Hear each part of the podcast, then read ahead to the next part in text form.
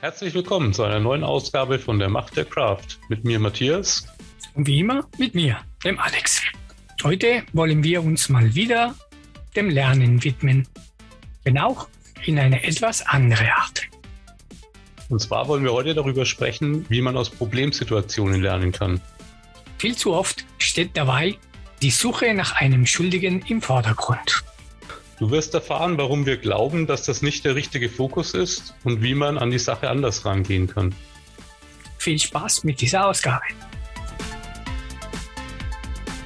Die Macht der Kraft arbeitet für dich. Jede Anwendung in jedem Projekt, wo wir arbeiten, gibt es größere oder kleinere Problemchen. Immer wieder. Das ist nichts Schlimmes, nichts Außergewöhnliches. Aber im Großen und Ganzen passieren dauernd irgendwelche Sachen, auf die wir reagieren müssen, die uns Probleme verursachen. Wir wollen heute darüber reden, wie können wir diese Probleme am besten eher für die größeren Probleme geeignet, wie können wir uns mal das Problem anschauen und analysieren und tatsächlich was daraus lernen. Weil ja, in so einer Situation, was eigentlich in meinen Augen wichtig ist, ist, dass wir lernen, was tatsächlich passiert ist, wie ist das Problem zustande gekommen und dass wir daraus ableiten können, wie können wir es besser machen, ne? was können wir verändern, damit das Problem nicht auftritt und so weiter und so fort. Und das soll ja eigentlich das Ziel sein. Was aber sehr oft passiert oder ich oft beobachtet habe, ist, dass man das sogenannte Blame Game spielt. Was würdest du sagen, dass das bedeutet, Matthias? Naja, also ich würde mal sagen, man sucht einen Schuldigen, den man einzig und allein, also daran macht man es fest, der ist verantwortlich, dass das passiert ist. Und wenn ich den nur ordentlich sanktioniere, dann wird er lernen, das nicht mehr zu machen. So, unbedacht zum Beispiel. Und man hält damit das Problem für erledigt. Grob gesagt. Also Schuldzuweisungen in erster Linie und nicht die Überlegung, wie man das in Zukunft besser machen könnte. Mhm. Gut beschrieben. Man kann eben sagen, obwohl man denkt, dass man genau diese Fragen beantwortet, die wichtig sind, nämlich wie können wir es vermeiden, wie können wir besser werden, was können wir verändern und so weiter. Was draus kommt, ist, Personen A, B und C sind schuld, die kriegen jetzt dieses Jahr keinen Bonus, keine Ahnung irgend sowas. Und deswegen werden sie jetzt lernen, das richtig zu machen und dann passt. Im schlimmsten Fall werden sie entlassen. Diese Blame Game ist auch ein Teil vom, vom Unternehmenskultur. Ja, von dem, wie man im Unternehmen arbeitet und miteinander umgeht. Ich kann mal erzählen von einem, einer Geschichte, die ich mal so gehört habe. Es war mal ein Unternehmen, die haben so ein paar Mal im Jahr irgendwelche Programmversionen rausgebracht. Und natürlich gibt es während des ganzen Prozess, in dem sie diese Anwendung entwickeln, testen und so weiter, regelmäßige Termine, in dem auf den Stand der Sachen halt mal geschaut wird. Ne? Sind wir noch im Zeitplan? Wo gibt es Probleme? Muss man irgendwo was anpassen oder korrigieren? Wer hat Probleme bei der Umsetzung? Wie auch immer, da sitzen diese ganz schöne Cheflines halt mal dort. Und jeder hat seinen Redeturnus. Und was passiert da? Also im Normalfall läuft immer alles super. Es läuft alles klar, keiner hat Probleme, es gibt keine größere Bedenken. Wir schaffen alles, das wird schon. Das ist, was ich wahrgenommen habe. Die ein oder andere Mal, wo ich dabei sein dürfte. Und das Problem dabei ist, da ist keiner, der den Mut hat, aufzustehen und sagen, na, da gibt es ein Problem. Ja, solche Aussagen kommen sehr selten bis gar nichts. Und zwar eben weil Blame Game. Auch wenn es vielleicht kein offensichtliches Blame Game ist, wenn man sich einfach sozusagen die Hosen runterlässt mhm. und sagt, ich schaffe das nicht, dann fühlt sich jeder berechtigt zu dem Zeitpunkt, ja, wenn der es nicht schafft, dann können wir auch nicht. Mhm. Aber Hauptsache, irgendjemand anders hat damit angefangen. Das ist auch so eine, so eine Art von, von, von diesem Blame Game. Ja?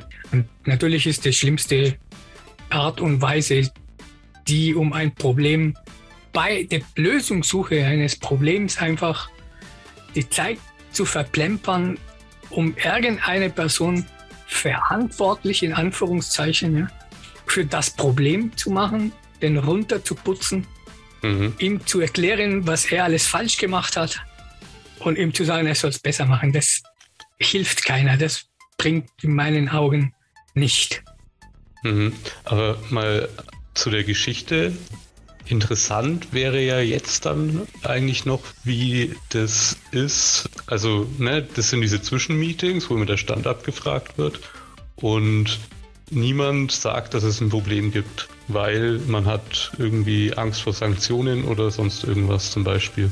Mhm. Aber was passiert dann, wenn die Version nicht ausgeliefert werden kann? Das ist ja dann, glaube ich, halt das, wo das Blame Game dann erst richtig losgeht, oder? Das, ich kann dir sagen, was passiert ist. Keiner hat sich gemeldet. Die Version wurde ausgeliefert. Und dann war die Kacke am Dampfen. Ja. Es ja. gab nur Fehler über Fehler, Probleme über Probleme. Anwendungen haben nicht funktioniert, die waren nicht mehr bedienbar.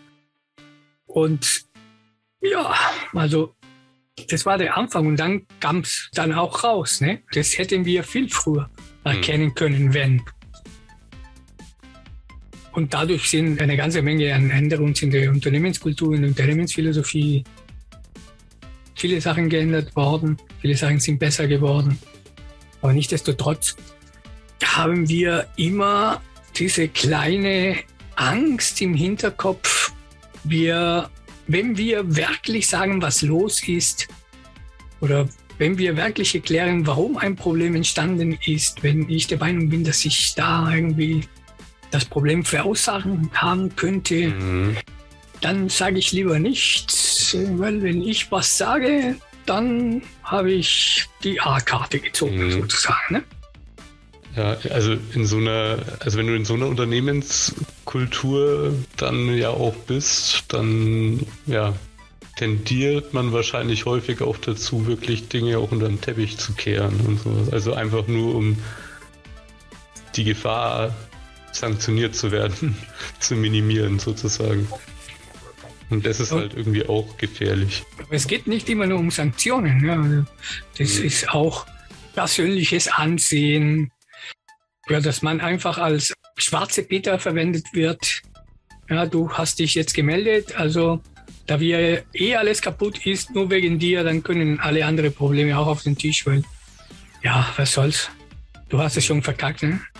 Also, und das, das ist eine sehr, eine sehr toxische Kultur. Es ist irgendwas, was nicht hilft und vor allem, äh, wir lernen nicht raus. Ja? Weil ja. das Person A, B und C halt irgendein Problem verursacht haben, ist okay. Es mag auch Konsequenzen haben, kein Ding, aber das muss jetzt nicht der Grundprinzip, nach dem wir leben. Wir müssen versuchen, besser zu werden und zu lernen, wie wir besser mit diesen Problemen umgehen können oder sie gar verhindern können. Und das musste das Ziel, die, die wir folgen.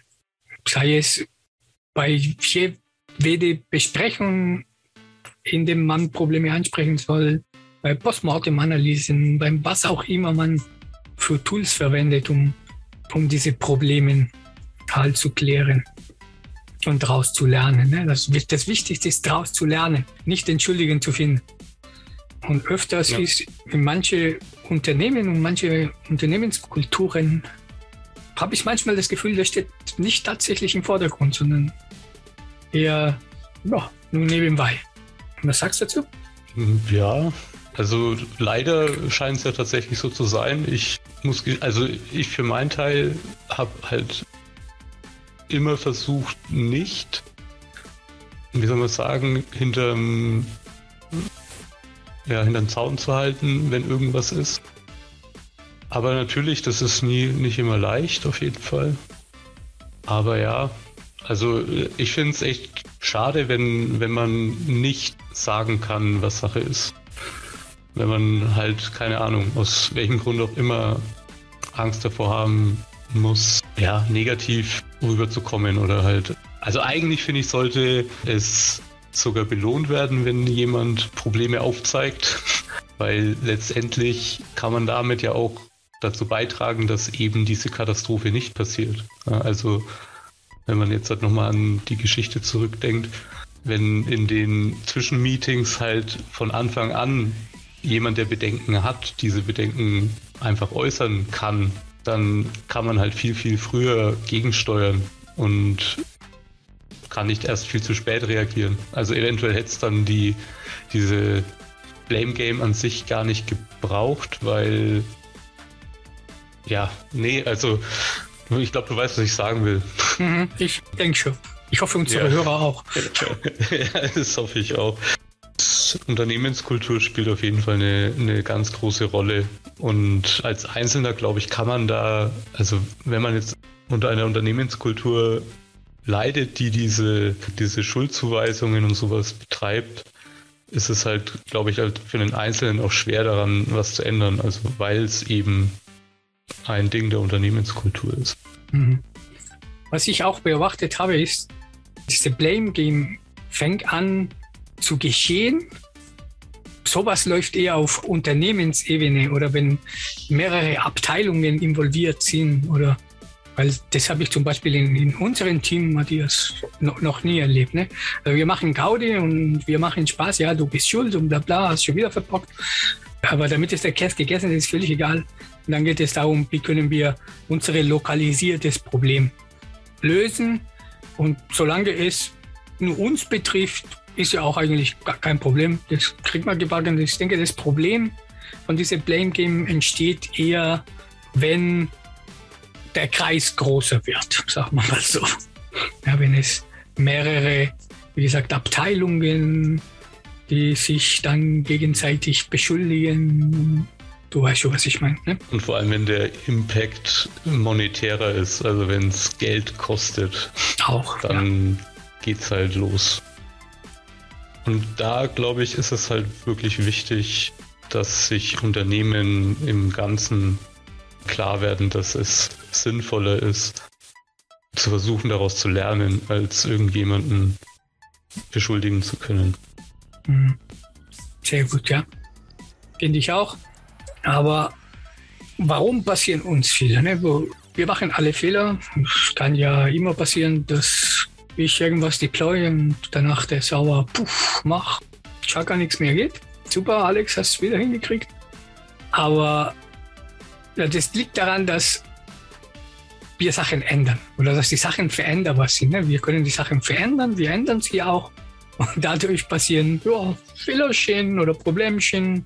Und wir bewegen uns halt auch in einem eher komplexen Umfeld. Also es ist ja nicht nur deine Anwendung, die du deployst, sondern es ist ja auch der Server, auf den es deployed wird, beziehungsweise die äh, Cloud-Infrastruktur, das Rechenzentrum, was auch immer. Also da sind ja viel mehr Faktoren dann noch drinnen als nur die Anwendung, die du deployst. Aber zum Thema Komplex kommen wir vielleicht später, wenn wir über ja, Xenofin genau. reden. Aber natürlich hat es einen, einen Einfluss, und zwar einen großen Einfluss. Wo ich eigentlich hin wollte, ist mal klar zu machen, dass das Fehler passieren ist normal. Das ist kein außergewöhnliches Zustand. Fehler sind völlig normal, sind auch völlig okay. Wir müssen nur reagieren können. Es liegt an der Natur der Sache, dass wenn wir was ändern, uns Fehler passieren können. Fertig. Aber genau in der Natur der Sache liegt auch, dass die meiste Zeit die Sachen funktionieren. Weil es ist nicht so, dass nur die ganz großen Probleme gibt. Die ganz großen Probleme sind die, die vielleicht an die Oberfläche kommen, wo es mehrere Leute merken. Aber immer wieder gibt es Pannen und Problemchen, die man innerhalb des Teams, innerhalb von der Gruppe, wie auch immer, halt man lösen muss, wo man ständig kontrolliert und schaut, dass die Systeme funktionieren, dass die Programme keine Fehler eingebracht haben, dass man das ordentlich testet und so weiter und so fort. Ne? Also das ist tägliche Arbeit. Und das gehört auch irgendwie mit dazu. Deswegen, dass die Sachen funktionieren und nicht funktionieren, ist völlig normal. Was bewundernswert ist, ist, dass wir tatsächlich es meistens hinkriegen, dass die meiste Zeit das Zeug funktioniert. Irgendwie, ne? Du ja sagen, das ist ja aber der Job. Ne? Also, ich finde, das ist ein, ein, ein wichtiges Konzept also, oder eine wichtige Idee. Das, es gibt nicht nur diese großen Probleme, die überall man zu hören dann bekommt, sondern auch die ganz kleinen Probleme im alltäglichen Geschäft. Und die merkt ja keiner. Weil wir sind so routiniert in der Arbeit mit sowas, dass wir sie, wird einfach weggebuggelt. Merkt keiner, passiert nichts, sieht keiner. Die sind aber trotzdem da. Also, dass es Fehler gibt, ist völlig normal. Es ist auch nichts Schlechtes, wenn man in der Lage ist, aus den Fehlern zu lernen. Ja oder nein?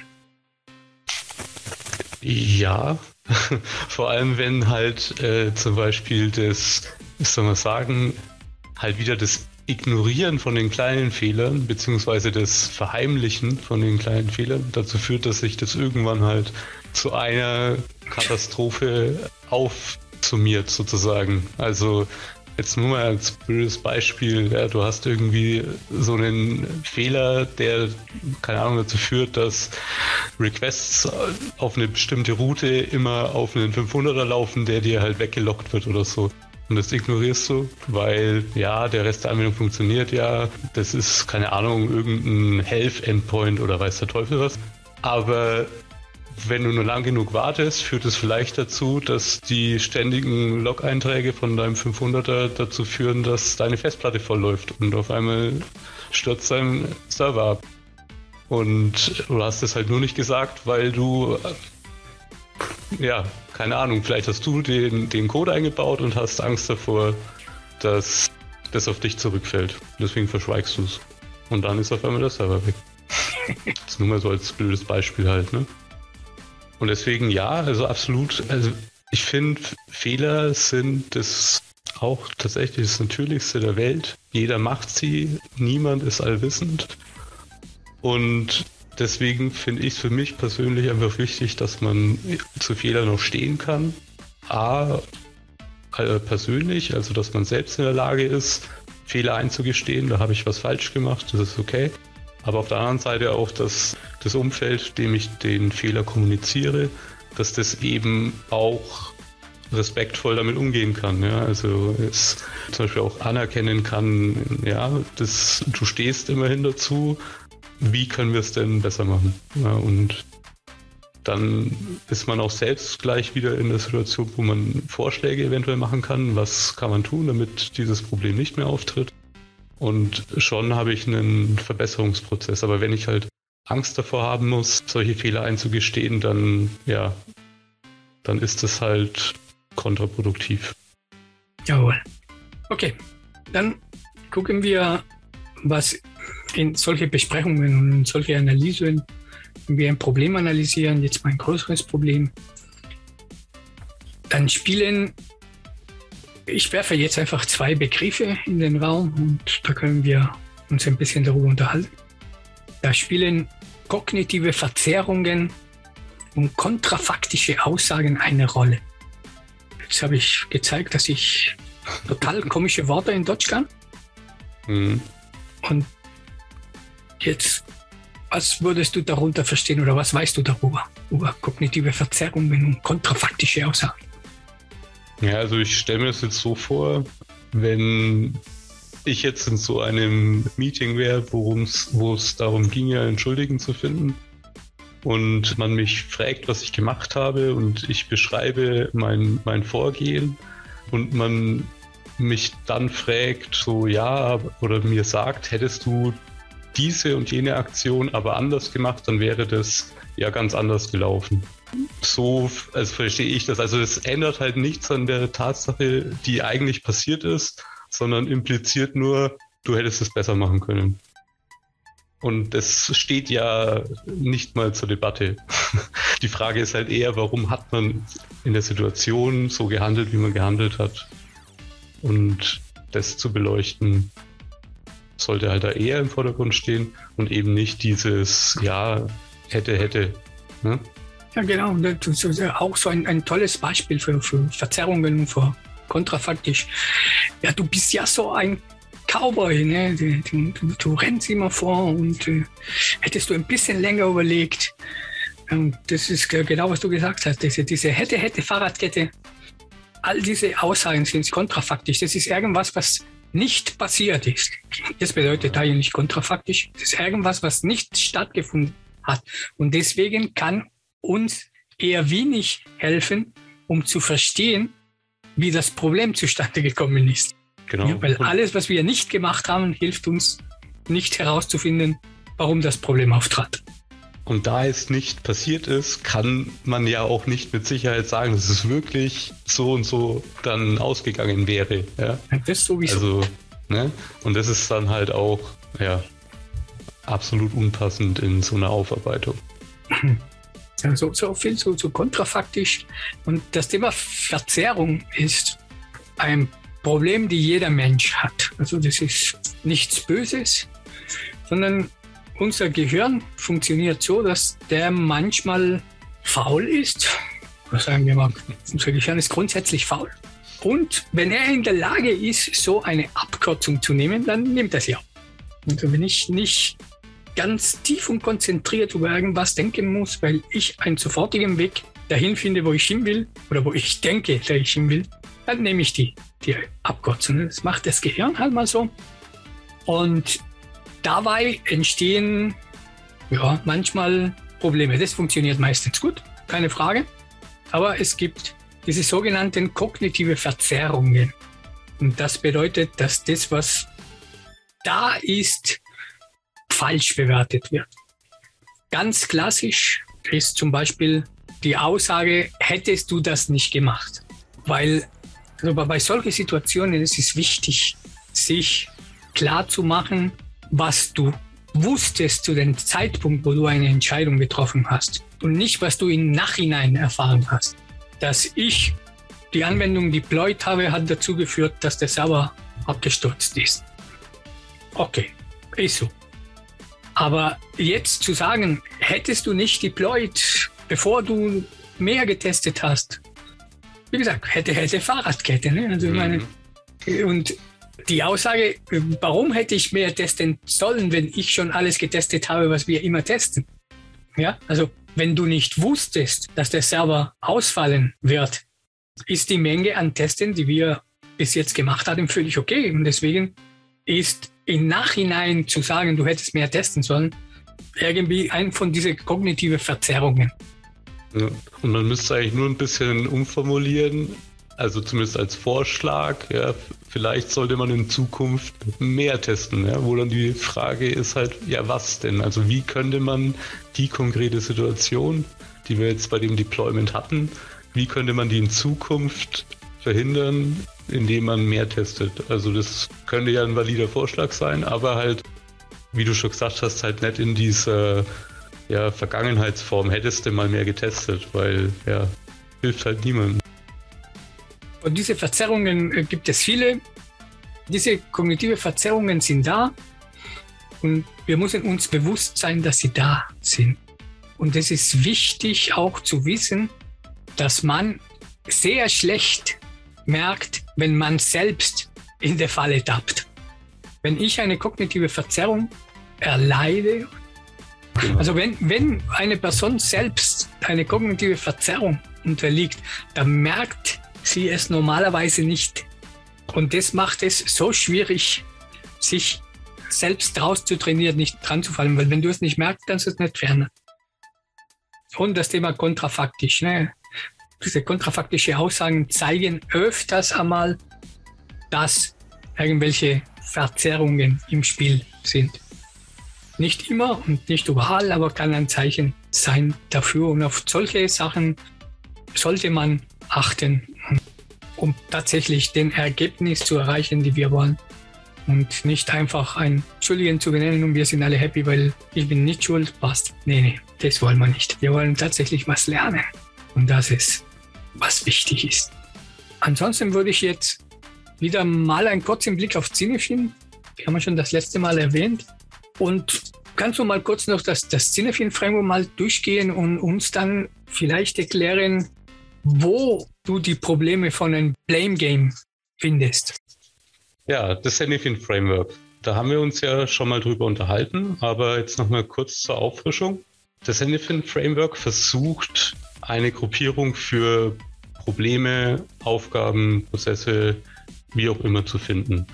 Es fängt an mit ganz simplen, also der, dem simplen Bereich sozusagen und da ist es so, dass alles bekannt ist. Also es gibt eigentlich nichts Unbekanntes. Man weiß ganz genau, was zu tun ist, wenn man nur den richtigen Schritten sozusagen folgt. Danach kommt der komplizierte Bereich. Da ist es dann so, dass es bekannte Unbekannte gibt. Also es soll heißen, das, was unbekannt ist, ist mir zumindest bewusst und ich kann gut darauf reagieren. Im nächsten Schritt kommt der komplexe Bereich. Hier ist es dann so, dass es die Unbekannten, Unbekannten gibt, sozusagen. Also das heißt, mir sind Dinge nicht mal bewusst, die passieren können. Und im Anschluss kommt dann eben der chaotische Bereich.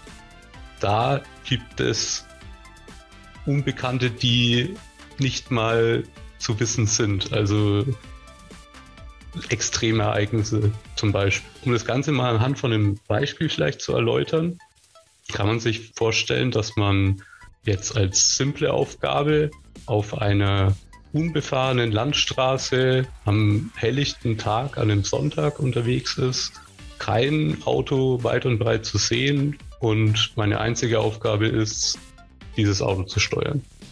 Das ist simpel, da kann nicht viel passieren.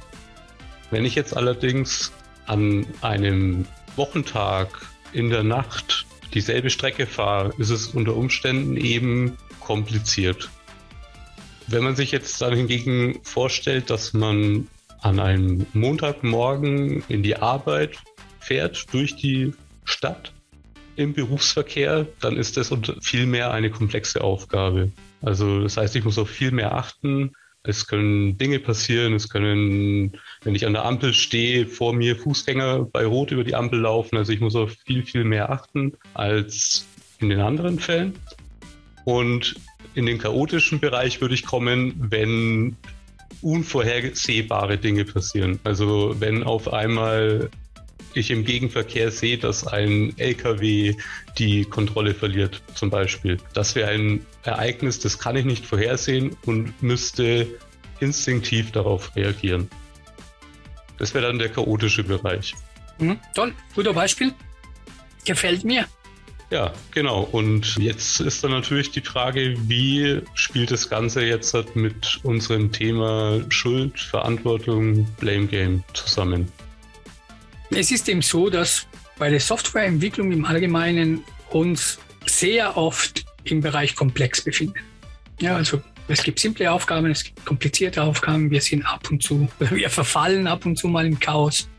Aber ein großer Teil der Aufgaben befindet sich im komplexen Bereich, weil auch wir nicht allein auf der Welt sind. Ja? Und dass wir unsere kleine Aufgabe oder unser kleines Programm pflegen und hegen, wir leben nicht alleine auf der Welt. Es gibt viele andere Anwendungen. Es gibt sehr viel Infrastruktur, die gepflegt werden will, die wir verwenden müssen. Und das macht das Betreiben unserer Anwendung zu einer komplexen Angelegenheit. Und wenn du es auf Unternehmenebene siehst, da ist nicht nur eine Anwendung, sondern wahrscheinlich hunderte davon. Das macht komplexer, komplexer, komplexer. Also, und in diesem komplexen Bereich haben wir ein Problem. Und zwar, dass es mir präsentieren anhand der anderen. Ja, wenn ich mich im simplen Bereich befinde, wie du gesagt hast, da gibt es bestimmte Rezepte, bestimmte Patterns, bestimmte Wege, wie man Sachen macht, sogenannte Best Practices. Die gibt es. Und die kann ich anwenden und dann ist der Käse gegessen, das Problem gelöst, die Aufgabe gelöst. Dann in diese komplizierte Umgebung gibt es diese Best Practices nicht, nicht mehr. Es gibt höchstens ja, Praktiken, die sich als in der einen oder anderen Fall uns geholfen haben. Aber es ist nicht mehr alles so eindeutig. Es gibt viel mehr Unbekannte. Es gibt überhaupt Unbekannte, was in, im Simpel nicht der Fall war. Wir können auch Probleme stoßen. Wir sind uns halbwegs bewusst, auf welche Probleme wir stoßen können. Und das ist im komplexen Bereich nicht mehr so. Im komplexen Bereich ist das, was du Unbekannte, Unbekannte genannt hast. Da weißt du viele Sachen nicht.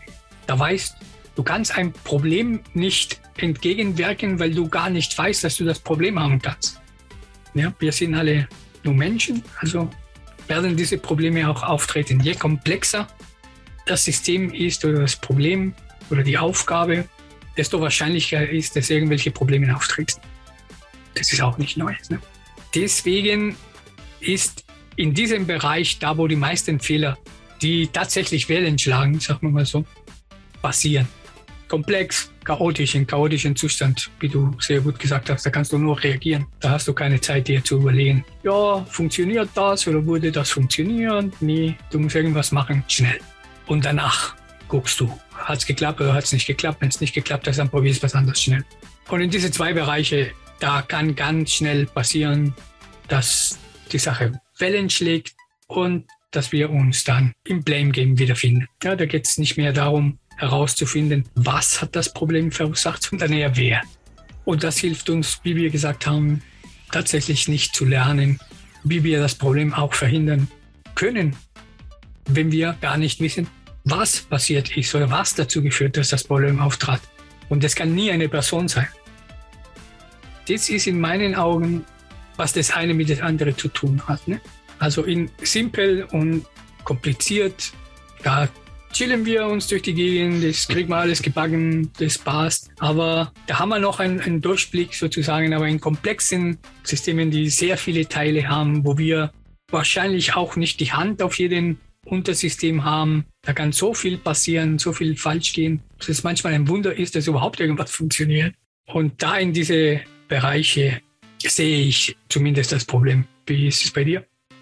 Ja, nee, ich finde die Einordnung sehr gut. Passt okay. für mich. Okay. Also es, es scheint halt tatsächlich so zu sein, dass wir uns im Normalfall in einem komplexen System bewegen und wenn unvorhergeht, also wenn jetzt zum Beispiel ein, ja, ein System, ein Webserver oder so ausfällt, dann kann es ganz schnell halt das Gesamtsystem ins Chaotische umschwingen. Genau. Ja, also wenn irgendwelche Sachen, die man einfach nicht vorhersehen konnte, passieren, dann wird aus meinem normalen, komplexen System auf einmal ganz schnell ein chaotisches System und dann muss ich unter Umständen schnell reagieren, um ja, Schaden abzuwenden. So, jetzt haben wir mal gesehen, was es mit diesem Blame Game auf sich hat, warum es uns an Lernen hindert, was alles passiert, wenn Fehler entstehen. Haben wir auch gehört, was diese kognitive Verzerrungen sind.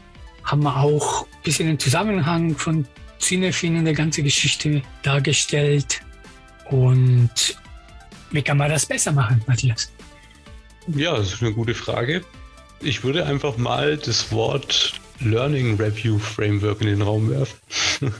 Das ist ein Begriff, den ich aus ähm, dem Buch Beyond Blame von Dave Zwieback habe. Und der beschreibt letztendlich damit, wie sowas funktionieren könnte.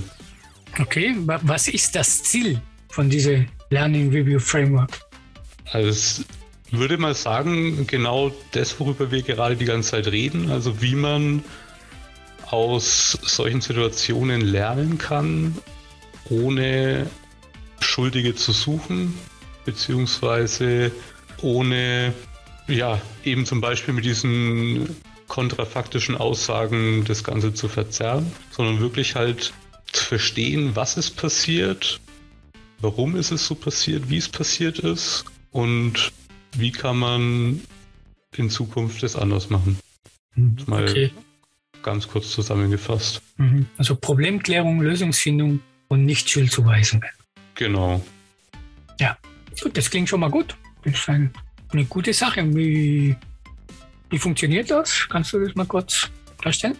Ja, also in dem Beispiel, das er in dem Buch bringt, ist es halt quasi so, dass ähm, es ein auch ein Meeting gibt, in Anführungszeichen, in dem man versucht, eben diese ganze Geschichte zu rekonstruieren. Also er benutzt dafür eine sogenannte Timeline, wo dann im Prinzip chronologisch geordnet einfach gesagt wird, was ist zu welchem Zeitpunkt passiert, wann hat man wie gehandelt, welche Auswirkungen hat es gehabt und versucht eben so diesen Gesamtablauf von dieser Problemsituation darzustellen.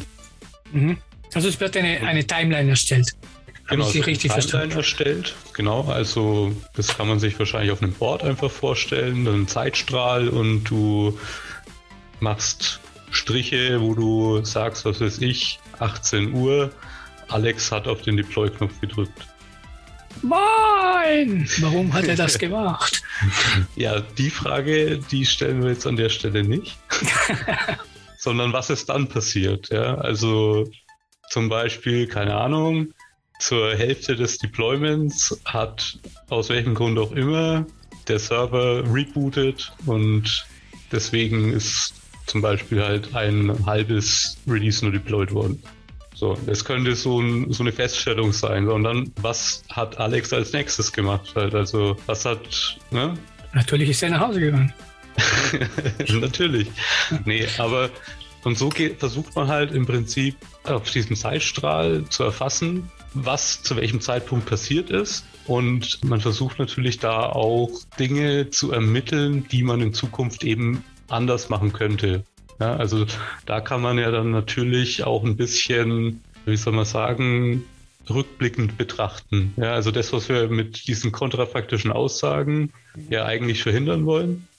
Also von wegen hättest du mal das und das gemacht, aber man kann es ja durchaus trotzdem als, ne, also wenn man es, hatte ich ja vorhin auch schon mal gesagt, wenn man es ein bisschen anders formuliert, kann es ja durchaus auch etwas sein, das in Zukunft zu einer Verbesserung führen kann. Mhm. Also keine Ahnung, jetzt auf das Beispiel von eben bezogen, ja, eventuell müssen wir vor jedem Release in Zukunft gucken, ob gerade Server neu gestartet werden oder so. Ne? Also jetzt mal ganz blöd gesagt.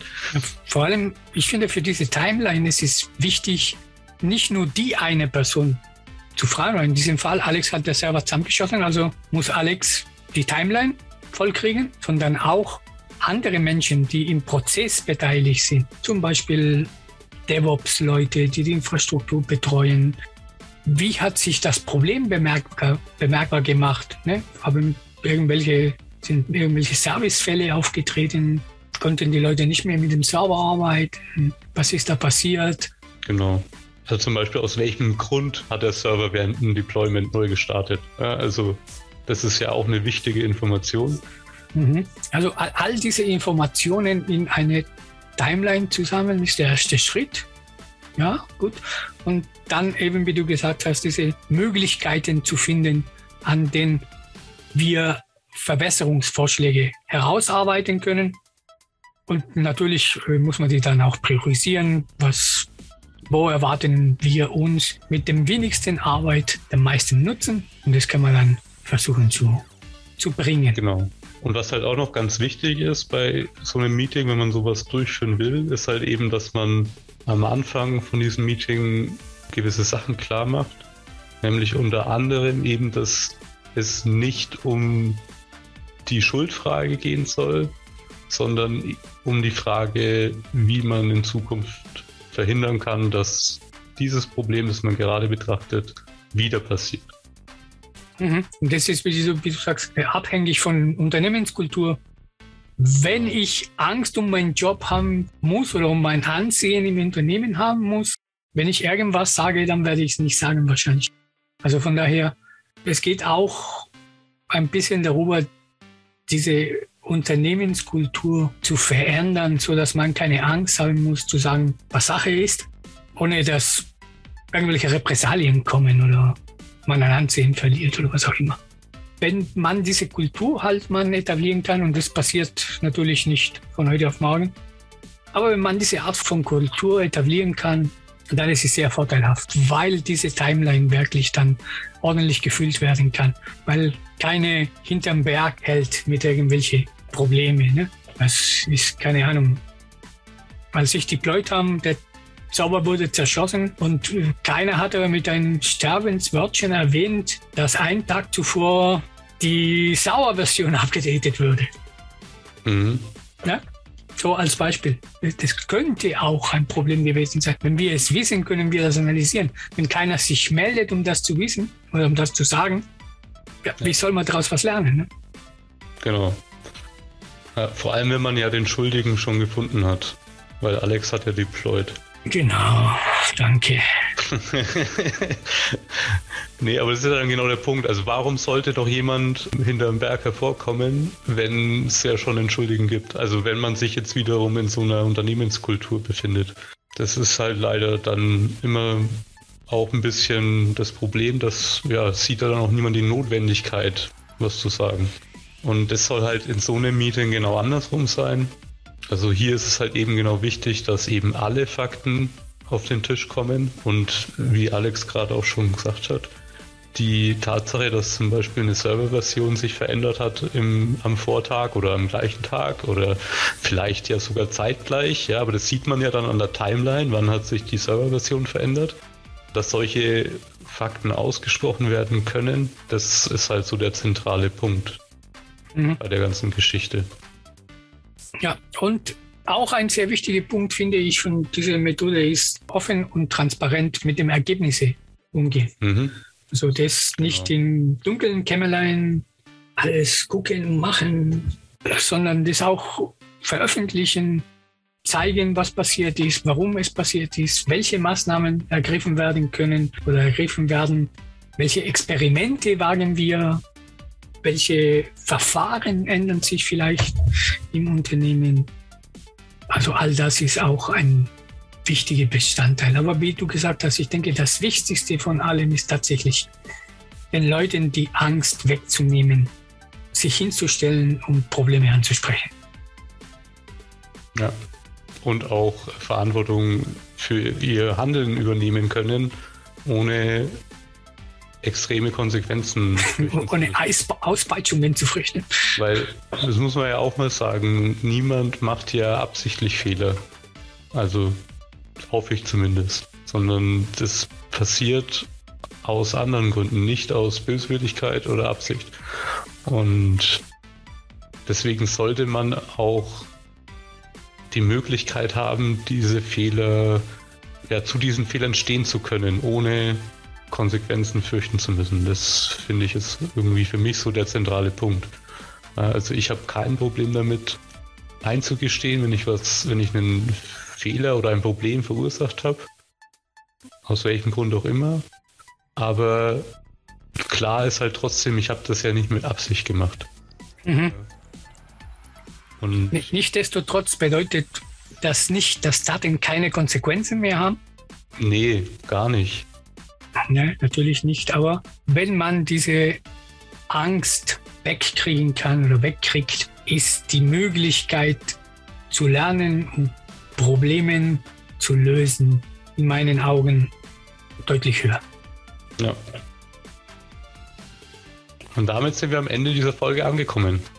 Du hast heute viel über Schuld und Verantwortung gehört. Wir hoffen, du bewegst dich bereits in einem Umfeld, das ohne Schuldzuweisungen auskommt. Aber falls nicht, kannst du diese Folge gern weiterempfehlen. Damit du auch in Zukunft keine Folge verpasst, kannst du einfach unseren Podcast abonnieren. Und wenn du schon immer mal wissen wolltest, was es mit deinem Popcorn-Board auf sich hat, dann hör einfach beim nächsten Mal wieder rein. Bis dann. Bis dann.